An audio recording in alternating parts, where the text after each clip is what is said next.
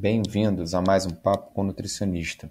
Aqui você escuta um dos maiores profissionais do Brasil e Portugal na área da nutrição e exercício.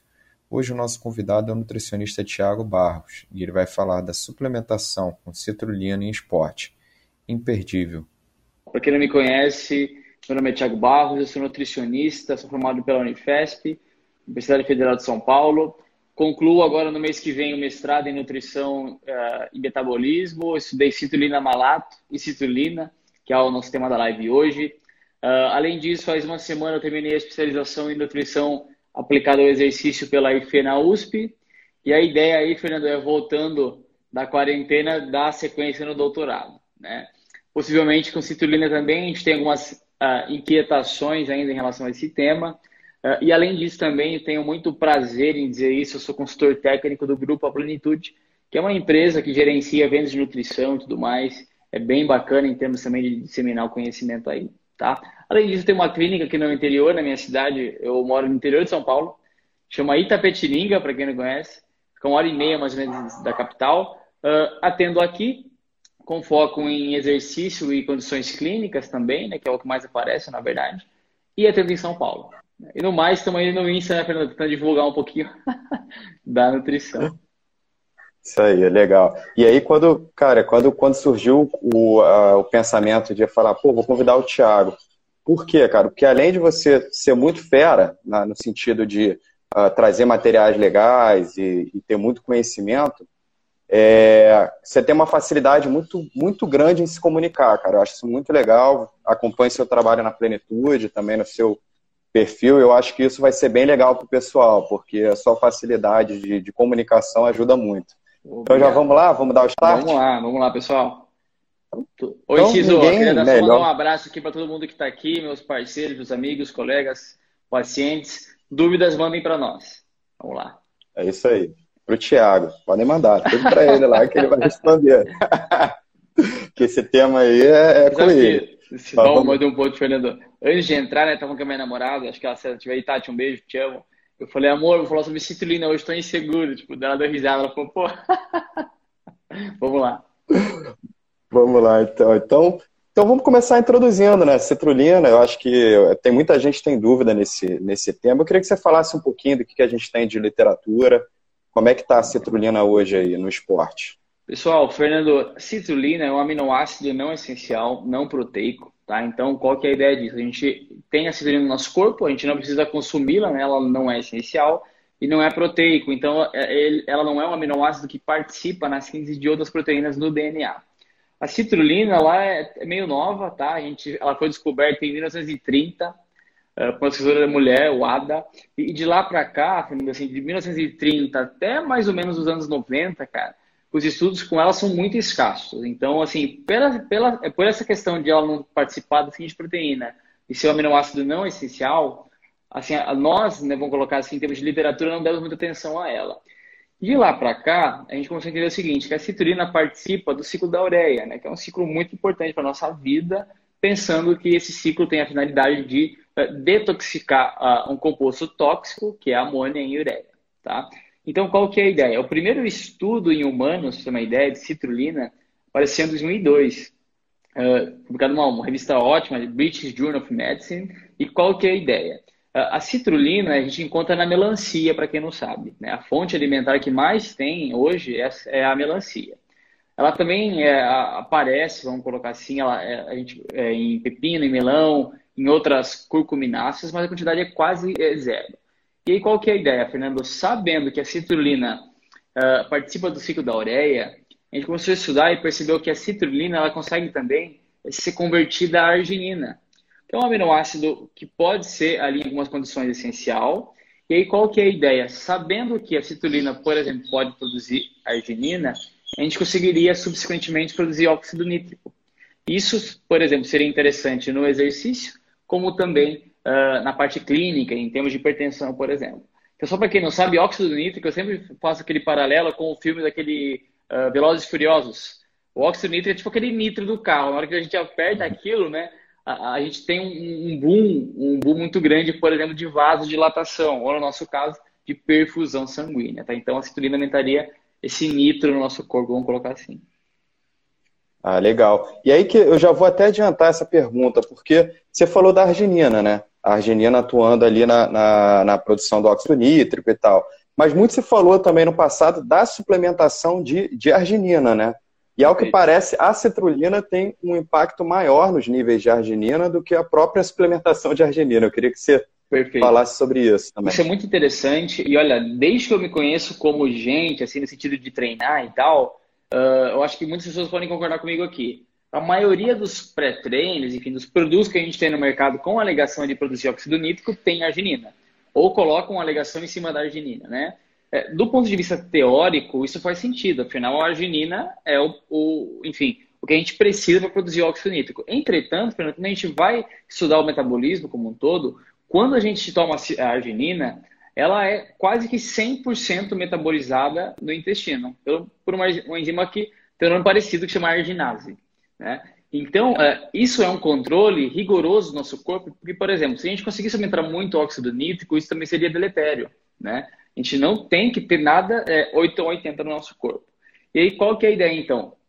A suplementação de, de arginina pode ser uma alternativa? Pode ser uma alternativa. Ela funciona? Não. Então, essa é a ideia. É, muitas pessoas tomam, estudos relatam isso, é o efeito é placebo. A pessoa fala, olha, eu senti a vasodilatação. Primeiro que nem tem como né, você sentir vasodilatação.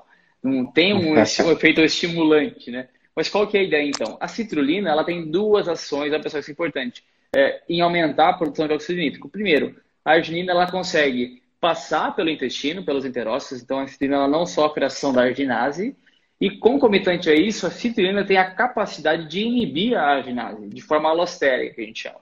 Então, qual que é a ideia? A gente teria a citrulina fazendo com que a nossa arginina plasmática, já endógena, seja convertida a óxido nítrico, e a citrulina por si só, ela é convertida aos rins. Tem duas enzimas no rim é, que convertem a, a citrulina à arginina.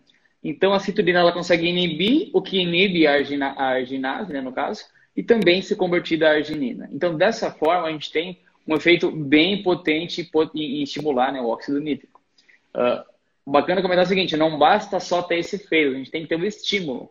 Então, no exercício, com a contração muscular, nós temos o, o, o estímulo do fator relaxamento do endotélio no vaso das células, né, na parede do vaso das células, e aí sim acontece a produção de óxido nítrico. Interessantemente, quando a gente produz óxido nítrico, um dos produtos é a citrulina. Então a gente tem ali um ciclo que se repete, tá? E, é bem interessante porque esse ciclo ele se repete mesmo. E, e os indivíduos relatam que uh, sentem não o ciclo em si, mas a performance melhorar a partir disso. Né? Vamos lá. Então, já, já também levantando outra questão que confunde um pouco as pessoas. A gente falou aqui de citrulina, falou da citrulina, a L-citrulina, né? Tem a citrulina malato. E aí eu queria que você falasse qual é a diferença, né? Qual é a diferença dessa suplementação, se tem diferença em dose, tá? E depois que você falar sobre isso, eu queria falar um pouquinho do malato também, entender um pouquinho dele nessa questão. Maravilha. O que a gente tem hoje, Fernando, é o seguinte, a citrulina na forma natural, tem estudos que mostram o efeito de citrulina na performance a partir de suco de melancia, só que assim, só para vocês terem uma ideia, seria necessário, gente, mais ou menos um litro e meio de suco por dia levando em consideração a variação de fruta, de solo, de plantio, de um monte de coisa.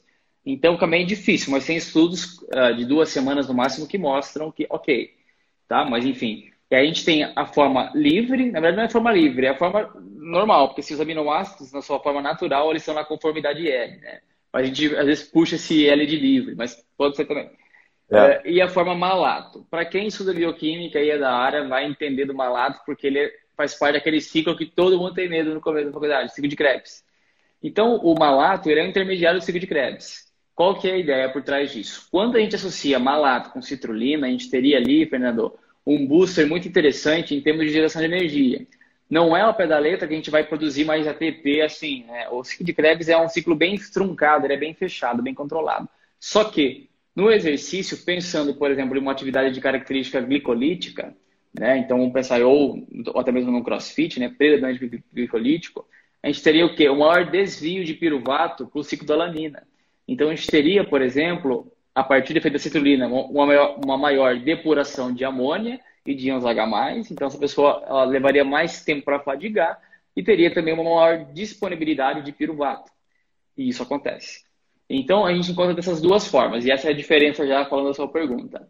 Fato é o seguinte: qual eu vou usar? Depende da modalidade que está falando.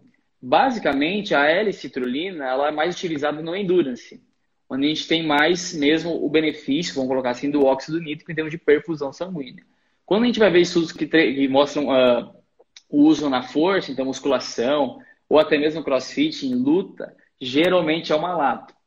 Mas, assim, ao pé da letra, se a gente tem um malato uh, que também teria benefício no endurance, por que não?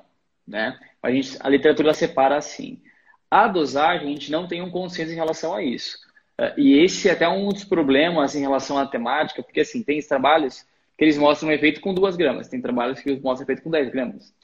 Mas quando a gente começa a ter rigor em cima disso, o que a gente percebe? Que a dose é, mais adequada aí gira em torno de 6 a 8 gramas. Tá? Acima de 15 temos saturação, então acima de 15 não tem por que tomar. Tem alguns estudos que mostram, ó, 10 é legal, mas não dá diferença com 6. Tá? Tem dois estudos que mostram efeito com duas gramas. Só que quando a gente vai ver o desenho dele, não é muito bom. E aí fica meio assim. E um deles usa suco de melancia. Então, assim, como que você sabe quantos tem ali? Sendo que não foi feita análise, tá? A única meta-análise que, que, de citrulina, inclusive um pesquisador que eu troquei vários e-mails com ele, super legal, Gonzalez. É, e qual que é a ideia? Legal. Eles publicaram no final do ano passado. E depois de uma série de rigor né, é, nessa meta-análise, eles chegaram a 13 estudos que inclusive a gente embasou na minha, na minha dissertação, e tem um N de 200 pessoas, 198 na verdade.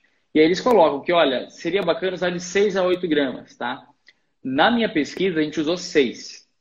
Que as evidências mostram mesmo que 6 é legal.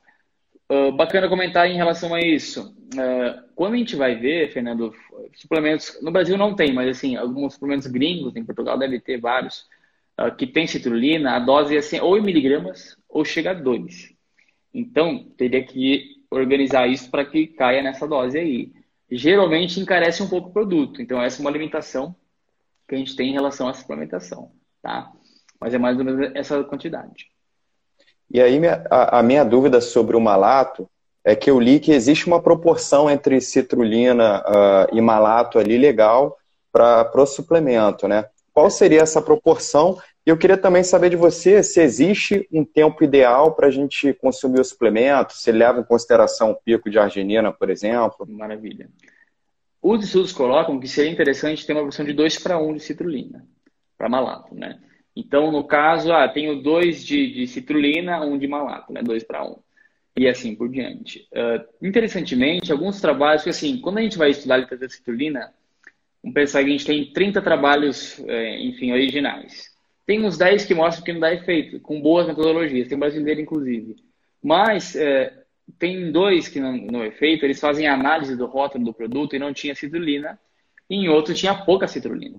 Então isso é um problema, porque assim, a gente tem que, né, antes de mais nada, verificar a pureza do produto. E um deles tinha um para um. Então, teoricamente, eles discutem que isso não faria efeito. Tá? E aí, fato é o seguinte: uh, a farmacocinética da citrulina mostra que Após uma hora de consumo, as, as concentrações endógenas, então as nossas, de citrulina já aumentam.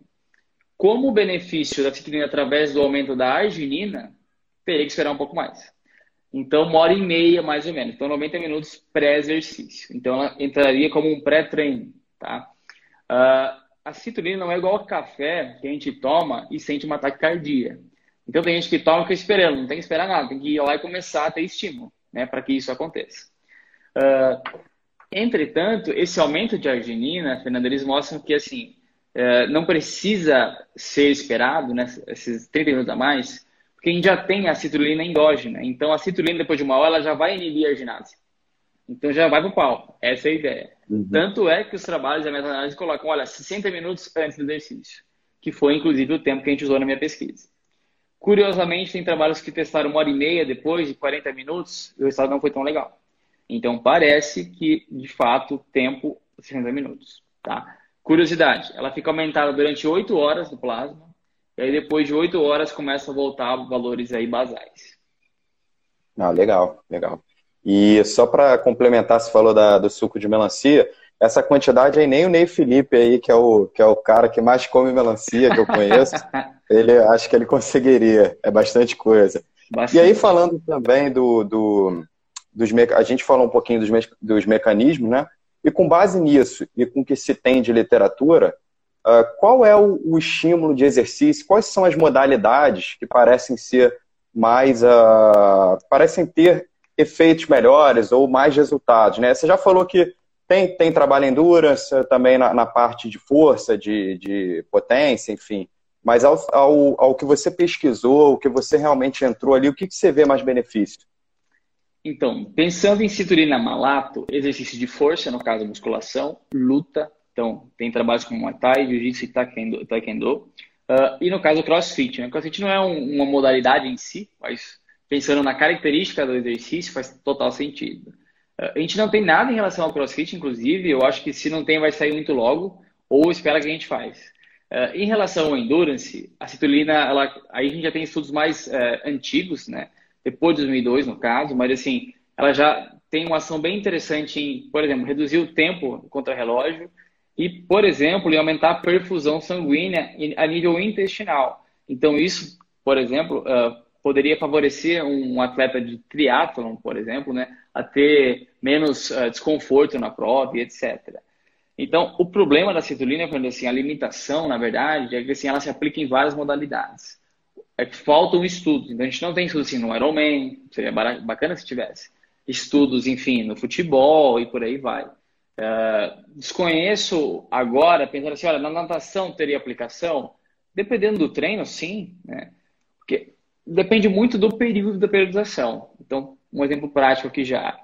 Para alguns pacientes que eu percebo, então assim,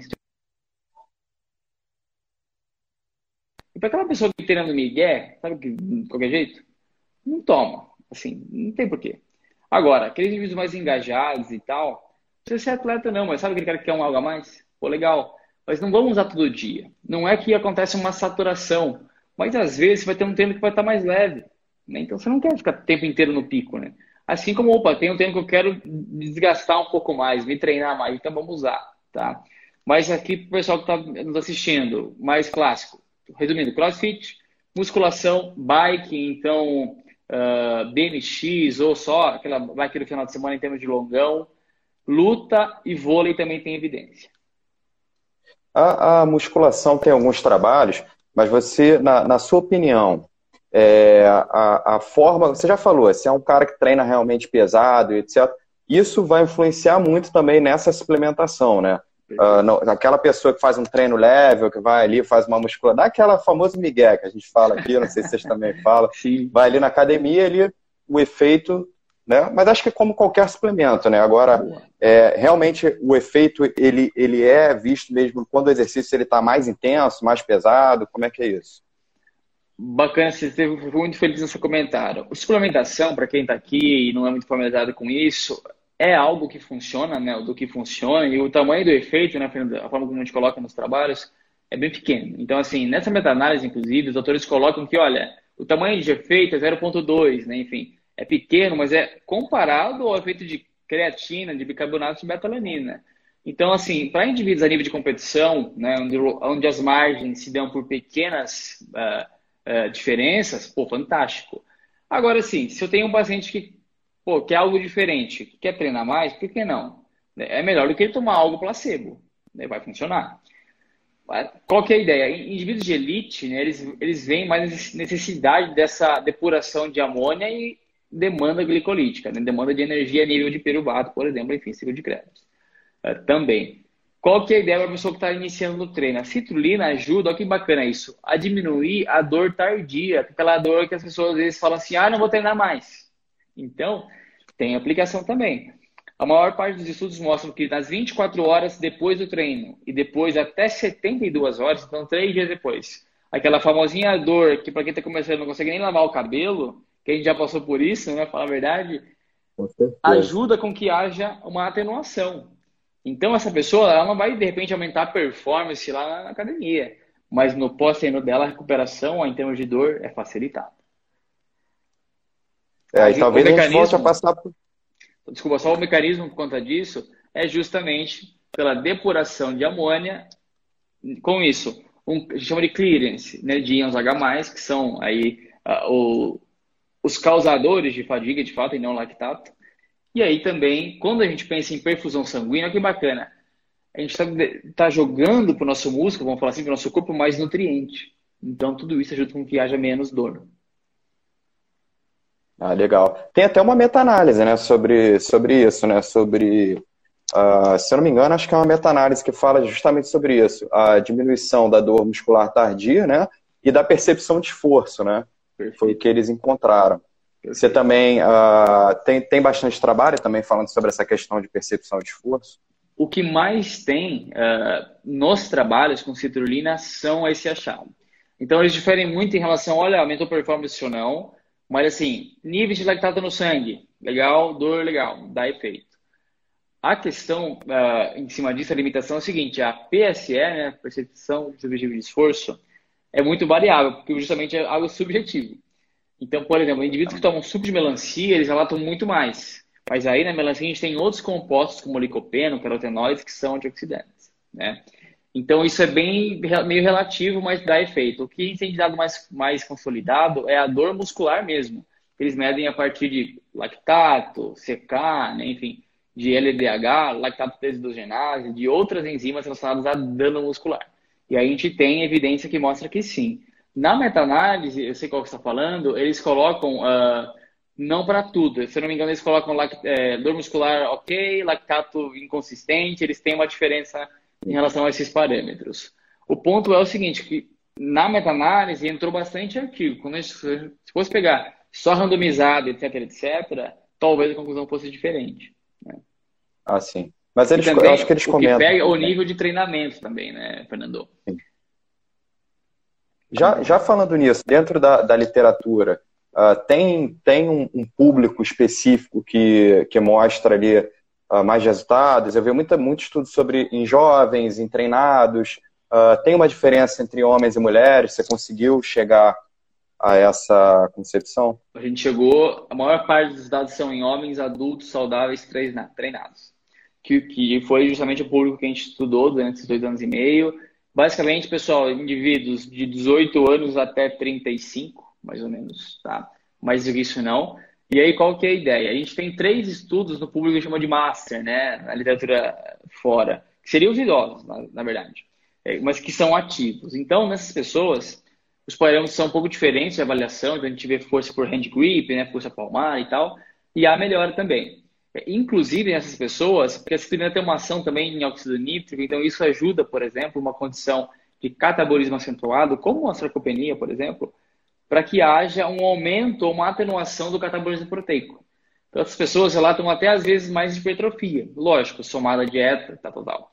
Então, há resultado. Com mulheres, existem alguns estudos, quatro estudos até o presente momento, uh, com resultados.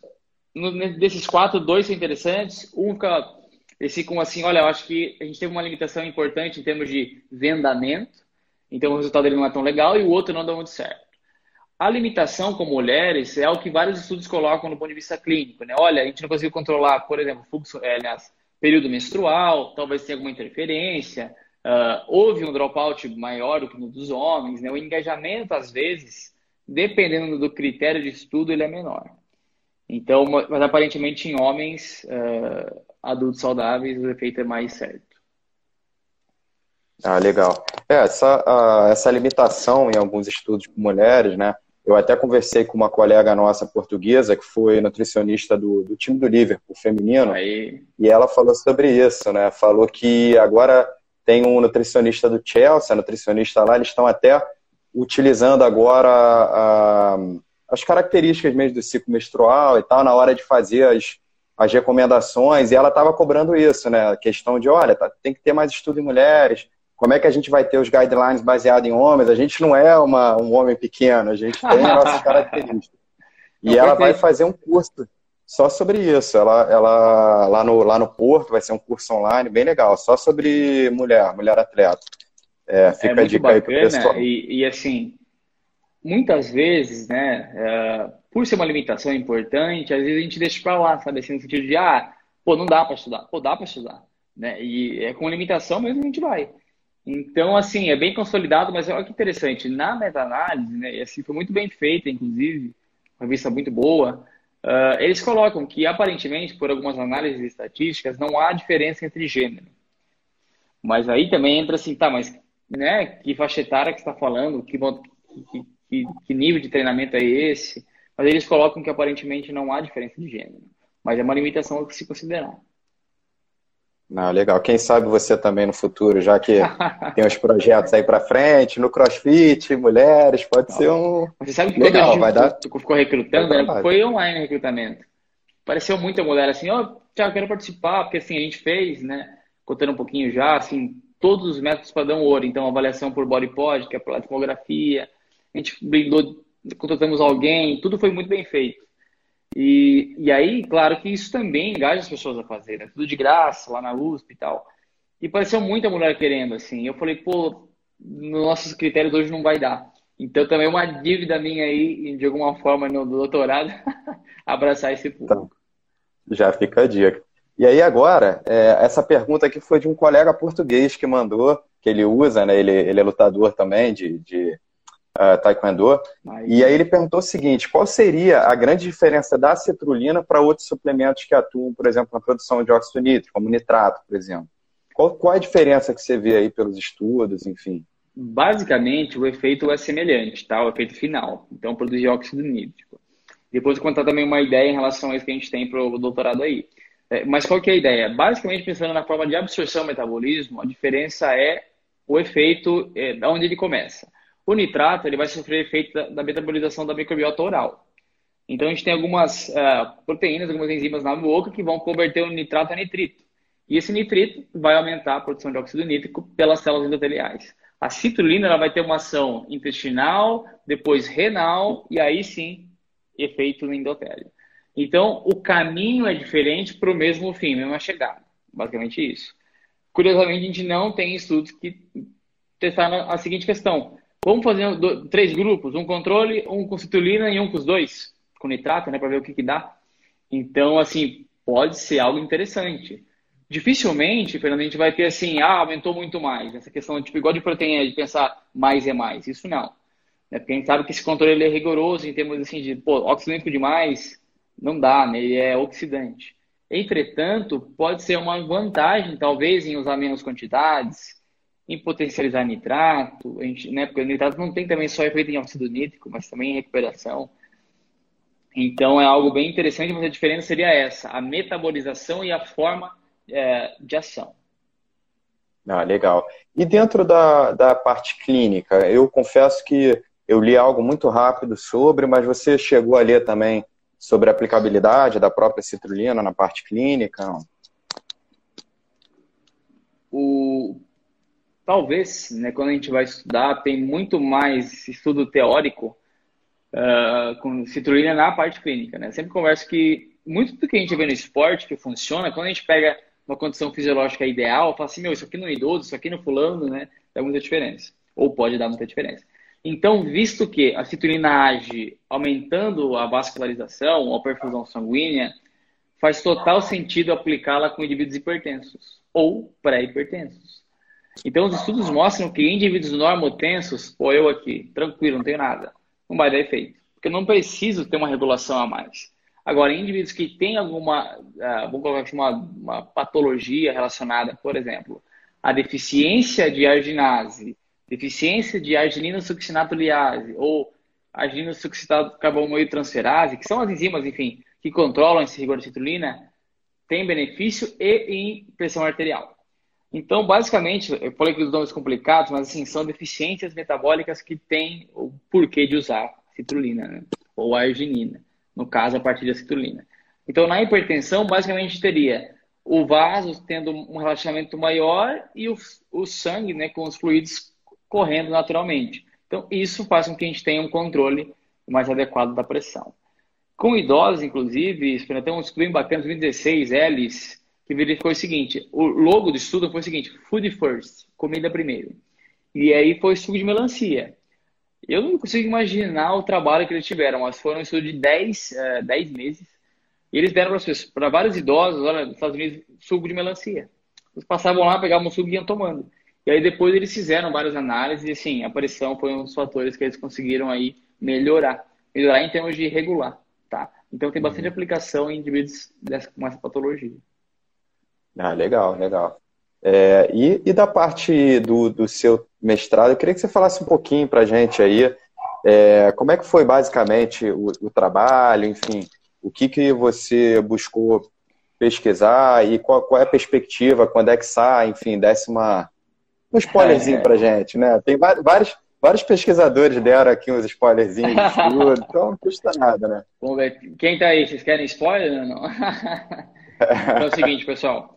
Meu mestrado uh, foi uh, do ponto de vista clínico, então eu falei, olha, uma das minhas condições não era estudar célula. Não desmerecendo, mas eu falei assim, olha, eu sou uma pessoa ansiosa, e como bom ansioso eu não vou ficar estudando célula, né? Ou enfim, algo assim, eu quero ver na pessoa, trabalhar com pessoas. Então, o que a gente fez? A gente desenhou um estudo uh, randomizado, então o que é isso? Ele foi aleatório entre o grupo que a gente escolheu, cruzado, então os indivíduos eles foram os controles deles mesmos, então a gente, control... a gente conseguiu, Fernando, chamar 74 pessoas. Sabe quantos terminaram? 24. Então o dropout foi gigantesco. E é difícil, né, dar valor para uma pesquisa. Quando você pega ler 5, você fala assim, meu, nós está com 24, né? Enfim. Então a gente fez um estudo totalmente padrão ouro, pessoal. O que é isso? Um estudo que tem um controle bem rigoroso da metodologia, para que a gente consiga diminuir é, é, limitações importantes e, inclusive, tirar a nossa questão de querer que dá certo. Então, por conta disso, Fernando, a gente usou o que a gente chama de double blind, né? Foi duplo cego. Eu, como pesquisador, não sabia o que as pessoas estavam tomando e nem que estavam tomando sabia. Então, só um terceiro, que foi um contratado, sabia qual eram os suplementos e tal. Então, o que a gente fez? Experimentou esses 24 caras, vamos colocar assim, durante uh, dois meses com citrulina malato ou placebo. O, o, placebo né, tinha o mesmo peso no sachê, tudo igual. E aí as pessoas elas chegavam para nós em três momentos lá na USP. Em jejum, a gente media, tirou sangue em jejum. Depois, a gente fazia análise da composição corporal por platismografia. Eu sempre falo que essa platismografia, esse nome feio, é o body pod, parece para quem ainda assistiu o filme do Capitão América, aquela cápsula que ele entra. Ele entra lá e sai bombadão, né? Tipo aquilo. E aí, qual que é a ideia? A galera chegava em jejum, a gente fazia algumas avaliações também de tríceps, dobra do tríceps, tirava, pegava um recordatório alimentar, tirava sangue, body pod, depois eles tinham um lanche padronizado, com whey protein e tal, e aí depois de meia hora iam treinar. Esse treino, na verdade, é, a, gente, a gente submeteu esses indivíduos ao protocolo de repetição máxima no supino. Então, um dos objetivos do meu trabalho é, foi verificar se esse treinamento seria um aumento na força máxima. Porque é o seguinte, aumenta o número de repetições, legal, tem evidência. Lactato, legal, tem evidência. Mas, tipo, olha, mas será que ele está aumentando a repetição nos trabalhos porque justamente ele fez uma série a menos, um dia ou a mais? Ou se a força de fato aumenta? Então, a gente fez, durante aí dois meses, os indivíduos em seis testes de força máxima. Mais ou menos dessa forma. Eles tomavam o suplemento e iam lá no laboratório com a gente. Uh, eles tinham então um aquecimento prévio, depois teste de força máxima, tudo controlado por profissionais é, é, da educação física específicos para aquilo. Então, os caras que eu nem fiquei lá na hora do teste, eu estava lá no laboratório, olhando de longe, mas assim, os caras são, eram crânios em repetição máxima no supino. Então, beleza. É. Depois disso, uh, a gente tirava alguma dúvida ou outra e os indivíduos seguiam, tá?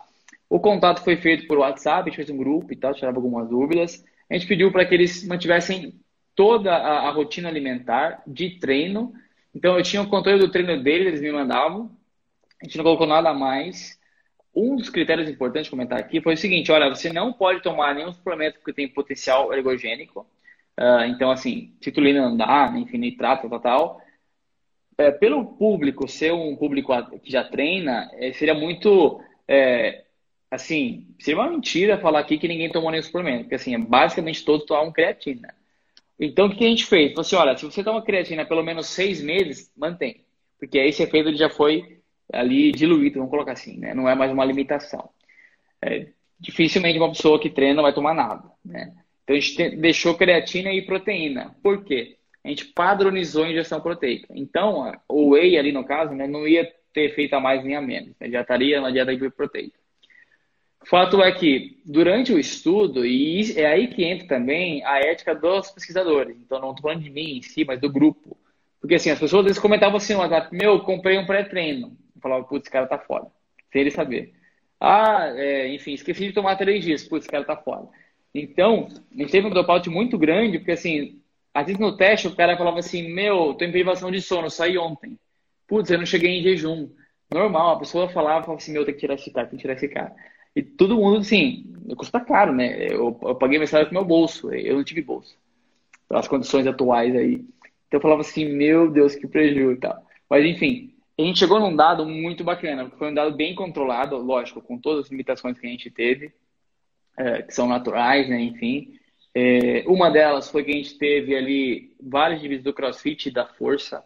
Então, eles fazem um grupo só, mas são modalidades diferentes. A gente tentou ali, por algumas análises estatísticas, diminuir um pouco isso, essa, esse erro, né? Vamos colocar assim.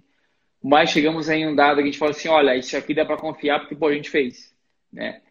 E eu vou te falar que, assim, quando eu estava tabulando as, a, algumas coisas no Excel, né? Eu até comentei com a minha orientadora, eu falei assim, Dani, a professora Daniela Caetano, eu falei, como a gente confia tanto em um dado que pode ser total, enfim, é, fraudado aqui. Se eu digitar errado um dado aqui, eu mudo tudo. Se eu digitar um 0, um 8, aqui acabou. Análise, né? Ela falou assim, né? Ela falou assim, tia, exatamente. Por isso que a gente tem que ler muito, mas tem que estudar muito um assunto, né? Enfim, que pegar um paper e falar, ah, isso aqui, né? Então, foi bem difícil, tá? O colega João Vigas aí. Foi muito gratificante, foi muito estressante. Então, você não tem ideia, assim, a gente ficava, olha, eu falava assim, exatamente desse jeito, pessoal, por favor, tentem ir na análise, tipo, putz, isso aqui é sério e tal. Porque assim, as pessoas, às vezes, no começo, todo mundo vai. Depois de um mês, cara, a pessoa fala, pô, sabadão cedo eu não vou em, em jejum na, na faculdade, entendeu? Eu quero sair sexta-noite. Enfim, ah, não tomei, falar que tomou. Então, assim, a gente teve um rigor todo por trás disso. Olha, é, se você não tomou, nos fale, sabe? Se você deixou de treinar, fala pra gente. Teve um rapaz que ele foi transferido para o Japão. É, o maior público era de São Paulo. E aí ele falou assim, Thiago, eu tô indo pro Japão, como que eu vou levar no avião a citolina? Era um sachê de metal, e eu achei que é droga o negócio, sabe? É uma coisa que a gente fez, né? Sachê de metal, uhum. tal. Não tinha como ele levar. Ele estava super engajado, eu falei, putz, tá fora. Então a gente tem, teve um que teve um motivo de falecimento, não pôde ir no último dia, então assim, como que eu vou bater um cara desse? Então a gente teve um dropout muito grande, né? Mas assim, até então é o primeiro estudo da literatura crônico com a suplementação nesse modelo. Uh, o maior N também né, na categoria, então espero publicar logo. É, eu ia levar mês que vem para o American College uh, em São Francisco, na Califórnia. Não vai ter American College. Eles mandaram um e-mail falando assim: olha, se vocês querem segurar o data até o ano que vem, eu falei, ah, não dá, né? Pô, vou esperar mais um ano para publicar isso. Então, a minha defesa, Fernanda, vai ser dia 5 de maio. Vai ser online. E Legal. a ideia é que na defesa a gente já tenha isso submetido. Não a, o estudo clínico em si, porque ele vai sair depois de alguma, de repente, uh, se tiver né, alguma colocação da defesa, mas pelo menos a nossa revisão, que está pronta também, que a gente fez uma revisão nesse tempo, que espero que seja a revisão aí mais completa em relação a isso. É, o foco da, da, revisão é em exercício, não é pensando em hipertensão, então estão expandindo demais, tá? Mas, uh, passando a defesa, que seria em maio, a, a ideia é publicar esse, esse, achado clínico e no máximo aí dois meses, com certeza numa 1 aí de, de bom impacto para a gente, tá?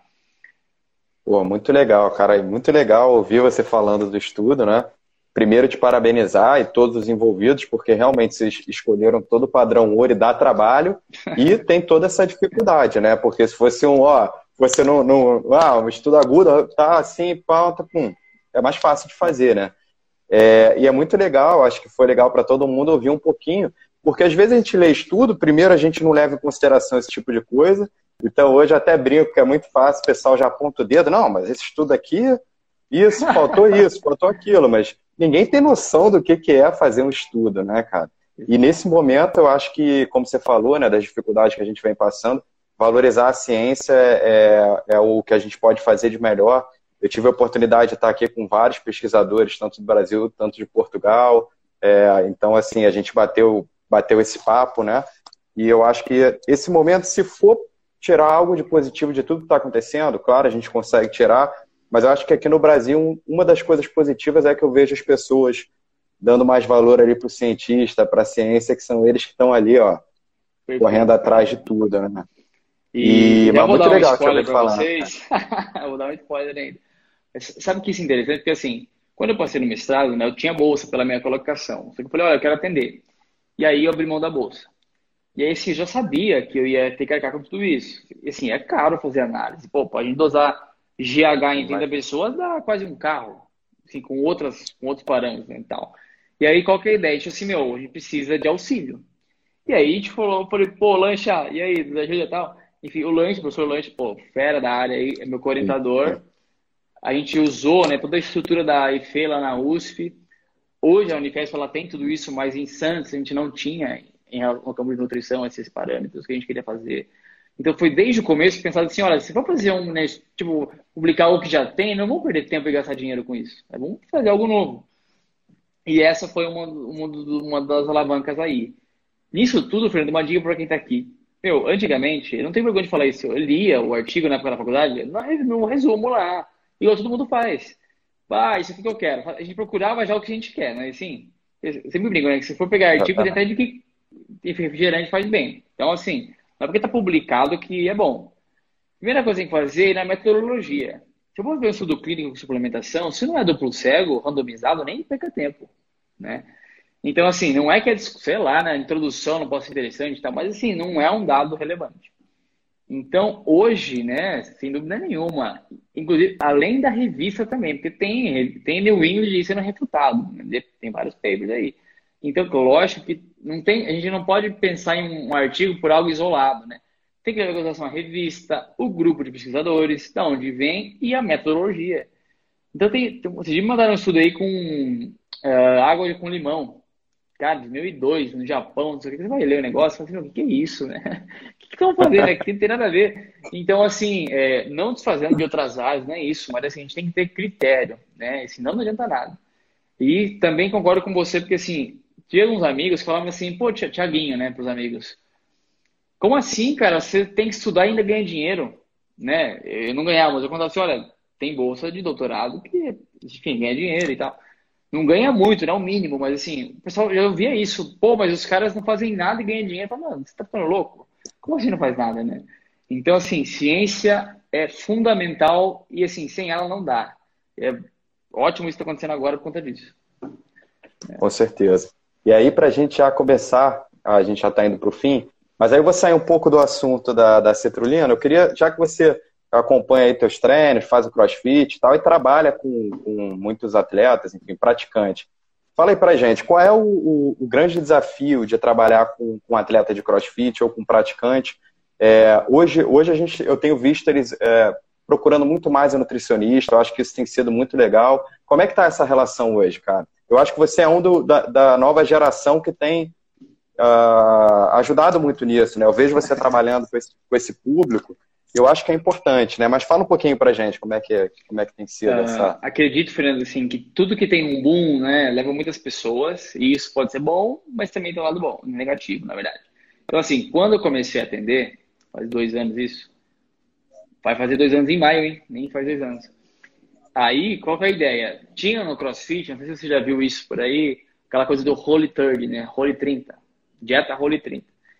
E quando a gente vai estudar essa dieta, você que não tem um paper, na verdade tem um paper publicado em relação a isso que mostra justamente por, do Brasil, falando assim, ó, isso aqui é bobagem. Mas qual que é a ideia? Olha, uma alimentação mais rica em gordura, pensando em performance para CrossFit. Então, o CrossFit é algo meio novo e que agora sim está começando a ter evidência mais em cima disso. Então, eu vejo na clínica que a dificuldade maior das pessoas é o seguinte: é conseguir adequar a alimentação para treinar crossfit. Porque, sinceramente falando, a maior parte das pessoas vão treinar querendo emagrecer. Se não emagrecer, quer ter um tanquinho. Nem quer treinar uma performance. Pô, quero terminar no tempo tal, fazer 10 burpees a mais? Não, poucas pessoas. Então, as pessoas já vão buscar o exercício, muitas vezes, com uma nutrição esportiva, com base em quê? Atalhos. Atalhos esses que muitas vezes são mais longos, inclusive. Então, o que eu vejo muito hoje é o homem ou a mulher, então não interessa o gênero, treinando crossfit, consumindo menos carboidrato. Com aquela questão do carboidrato engorda, né? Que a gente sabe que é por A, mas vê que não é por aí. Depende, né? Enfim, buscando então o crossfit com uma demanda energética inadequada, tendo, portanto, um treino ruim ruim ou porque a pessoa não treina, ou porque ela não tem capacidade de treinar, ou porque não progride. Então, ou esse treino desanima a pessoa, então a parte motivacional ela para, ou ela se lesiona e ela culpa o quê? A falta de. de opa, desculpa. Uh, ela, ela, culpa né, o crossfit como um todo, enfim. Ah, eu me lesionei. Ou o nutricionista. Porque, na verdade, muitas vezes, ou a prescrição está incorreta ou ela não seguiu a dieta. Então, eu acho que assim, falta muito a questão de, olha, para treinar, você tem que comer carboidrato. Talvez não como um atleta, mas tem que ter um mínimo de consumo. Né? Crossfit é um exercício que demanda de carboidrato, não dá. Característica intermitente, alta intensidade que via glicolítica o tempo inteiro. Então, a gente, né, falta um pouco isso. Inclusive, quando eu comecei a atender, sempre conta essa história. Eu nem, na verdade, assim, nem estava com CRN ainda, né, mas eu já postava aqui no Instagram. E aí, tem, hoje, assim, o box aqui é o box que eu, que eu treino, enfim, o dono é meu amigo, mas assim, eu falei assim, olha, estavam fazendo, né, é, todo mundo do, box, Holy 30. Eu cheguei, fiz um post, falei assim, meu, foi umas stories, né? Eu falei assim, olha, pessoal do Holy Trade da cidade aqui não tem nada a ver isso aqui. Por isso, isso e isso, né? É um livro, enfim, carece de evidência, tem várias informações erradas. Falam que feijão não pode comer, umas coisas assim meio absurdas. E aí isso deu um boom, porque assim, foi legal, naquele momento foi meio ruim para mim, porque a pessoa ficou meio puto comigo, falando português claro aqui. Mas assim, as pessoas dizendo tudo errado ali, entendeu? E aí eu falei, olha, crossfit não tem que comer gordura o tempo inteiro. Quem disse que é isso? Quem disse que é cetogênico, né? E aí as pessoas depois começaram a conversar e passar comigo, você, assim, Thiago, a gente nem sabe de onde que veio isso. Sabe aquele comentário que fazem e fica? Então, e até hoje, pelo menos aqui na cidade, a gente já mudou um pouco isso, com uma cidade meio pequena, né? Mas tem as pessoas que, olha, eu como, uma, eu como ovo para treinar. Eu uso óleo de coco para treinar. Você fala assim, olha, não é por aí. então, acho uma dificuldade muito grande, né? a questão do não comer carboidrato e querer treinar, seja para emagrecer ou performance. É, isso. Eu acho que eu perguntei isso até porque o CrossFit, quando ele deu o boom, né, ele tinha até um, um, um manual, né, e falava também da alimentação, né, e então, assim, mas eu tenho visto as pessoas mudarem, procurarem mais um nutricionista. Uh, em, em, Portugal também é uma febre, tem muitos boxes, e eles têm muitas vezes nutricionista lá acompanhando, então tem sido legal. E essa coisa dos mitos, cara, é, é universal. Tanto que sexta-feira eu vou conversar com um colega português sobre mitos Brasil e Portugal. A gente vai falar sobre os mitos iguais, né? Então, é, basicamente é muito parecido. É muito parecido mesmo. Mas, pô, Thiago. Sabe, Fernando, foi... que isso é, é algo. Desculpa só te cortar. É que, pra mim, eu não paro de falar. Beleza, até falou assim, viu, na sua defesa, eu não sei o que, que vai dar, porque. Vamos fazer 10 horas de defesa. Tá bom. Mas assim, é, isso é algo que não vai acabar tão cedo, essa questão do carboidrato, eu acho que nunca vai acabar. Porque assim, aquela questão do glicogênio, assim, é básico, né, quando a gente vai estudar, mas claro, os leigos não têm que saber isso. Mas assim, eu falo que nós, como profissionais, a gente tem que colocar, assim, a verdade. Então, assim, eu não sou a favor do carboidrato inteiro, nem da gordura, depende do contexto. A gente tem aplicação de, de, de cetogênico, claro, claro. aplicação, né? Tem estudo do Brad, do Brad Schoenfeld, saiu semana passada, Dieta cetogênica, aumenta a massa? Não, não, mas pô, reduziu mais gordura do que dieta controlada. Então, assim, não é que é melhor, depende da pessoa. Então, é isso que eu falo. Quando a gente estuda, a gente não tem verdade, a gente tem perguntas e algumas aplicações. Né? Então, um prazer aqui estar é, tá aqui hoje contando um pouquinho para vocês o que a gente veio fazendo. Pô, foi muito legal, cara. Então, agora é a hora de eu fazer meu agradecimento aí, fazer um agradecimento especial. Como eu falei, vem acompanhando seu trabalho, né? É, é, um jovem que vem se destacando dentro da nutrição aí. Até então a gente estava trazendo para você ter, para você ver, o, Vitor Hugo, nutricionista do Porto, ele ele está atuando desde 96. Caramba. Então ele falando, olha, se eu, ele falou, olha, eu se nasci eu 96. ah, então você vê, é, e ele, olha, é, vale muito a pena procurar porque ele tem muito artigo, é um profissional assim gigantesco, muito legal. Mas é o que eu falo, e ele falou, olha, tem que ter os pés no chão, porque nesse, nesse tempo que eu estou na nutrição, quanta coisa eu já vi, né? Então ele deu essa dica para gente, para quem é mais novo, ó, é, tomar cuidado com a empolgação de sempre achar que o último estudo é o melhor, de sempre querer dar a primeira notícia antes de todo mundo na rede social. É, é importante ter o um equilíbrio, né? Então, uh, e eu vejo isso em você, eu vejo que você é um cara muito embasado, não à toa, tá? Tá, tá na Unifesp, tá no grupo do Lancha, do, do grupo que eu considero, assim, não só do Brasil, como do mundo, assim, de, de excelência, né? Então, cara, foi um prazer gigantesco te ter aqui. Admiro realmente seu trabalho. E o que, que eu peço sempre no final para o pessoal? Deixar uma mensagem, falar da nutrição, falar do que, que você está vendo da nutrição hoje em dia, enfim, deixar uma mensagem legal aí para o pessoal, para a gente poder finalizar. Pô, eu queria agradecer só essa belíssima agradecimento. Ficou, sempre fico ó, sem graça para em agradecimento. Minha galera sempre brinca comigo. Valor eu receber, eu nunca sei o que falar. Então, eu espero que, na verdade, a gente tenha outras oportunidades para poder retribuir isso. Mário, gostei que você comentou, Fernando, em relação a essa questão do último achado, né? Uh, eu já fui esse cara, de ficar o tempo inteiro com o médico procurando a última evidência. Então, assim, na verdade, eu acho que se a gente entender a base, então vamos supor, se a gente entender como se dá o processo de hipertrofia, por exemplo, absorção de proteína, você não precisa ler o último paper de BCA para conseguir discutir. Você não precisa estar né, tá lendo o tempo inteiro, estudo, enfim, estudos, não que seja importante, mas assim, com a base sólida, você fala assim, tá, mas espera, o corpo humano não reage assim. Né? O nosso corpo não é por, por aí e tal. Então, eu acho que falta muito hoje na nutrição a base. A, gente sabe, olha, o whey protein para isso, mas tá por quê? Está agindo aonde, mexendo no quê? Então, acho que essa base, assim, bioquímica, fisiologia, anatomia, é fundamental. Acho que isso nos dá liberdade de ler e de entender. Muitas vezes está lendo, pô, o que é VO2? Vai retomar. O que é, sei lá, polar que está desidrogenase? Vai retomar. Então, sabendo, não que eu saiba tudo isso também, é sempre que eu volto.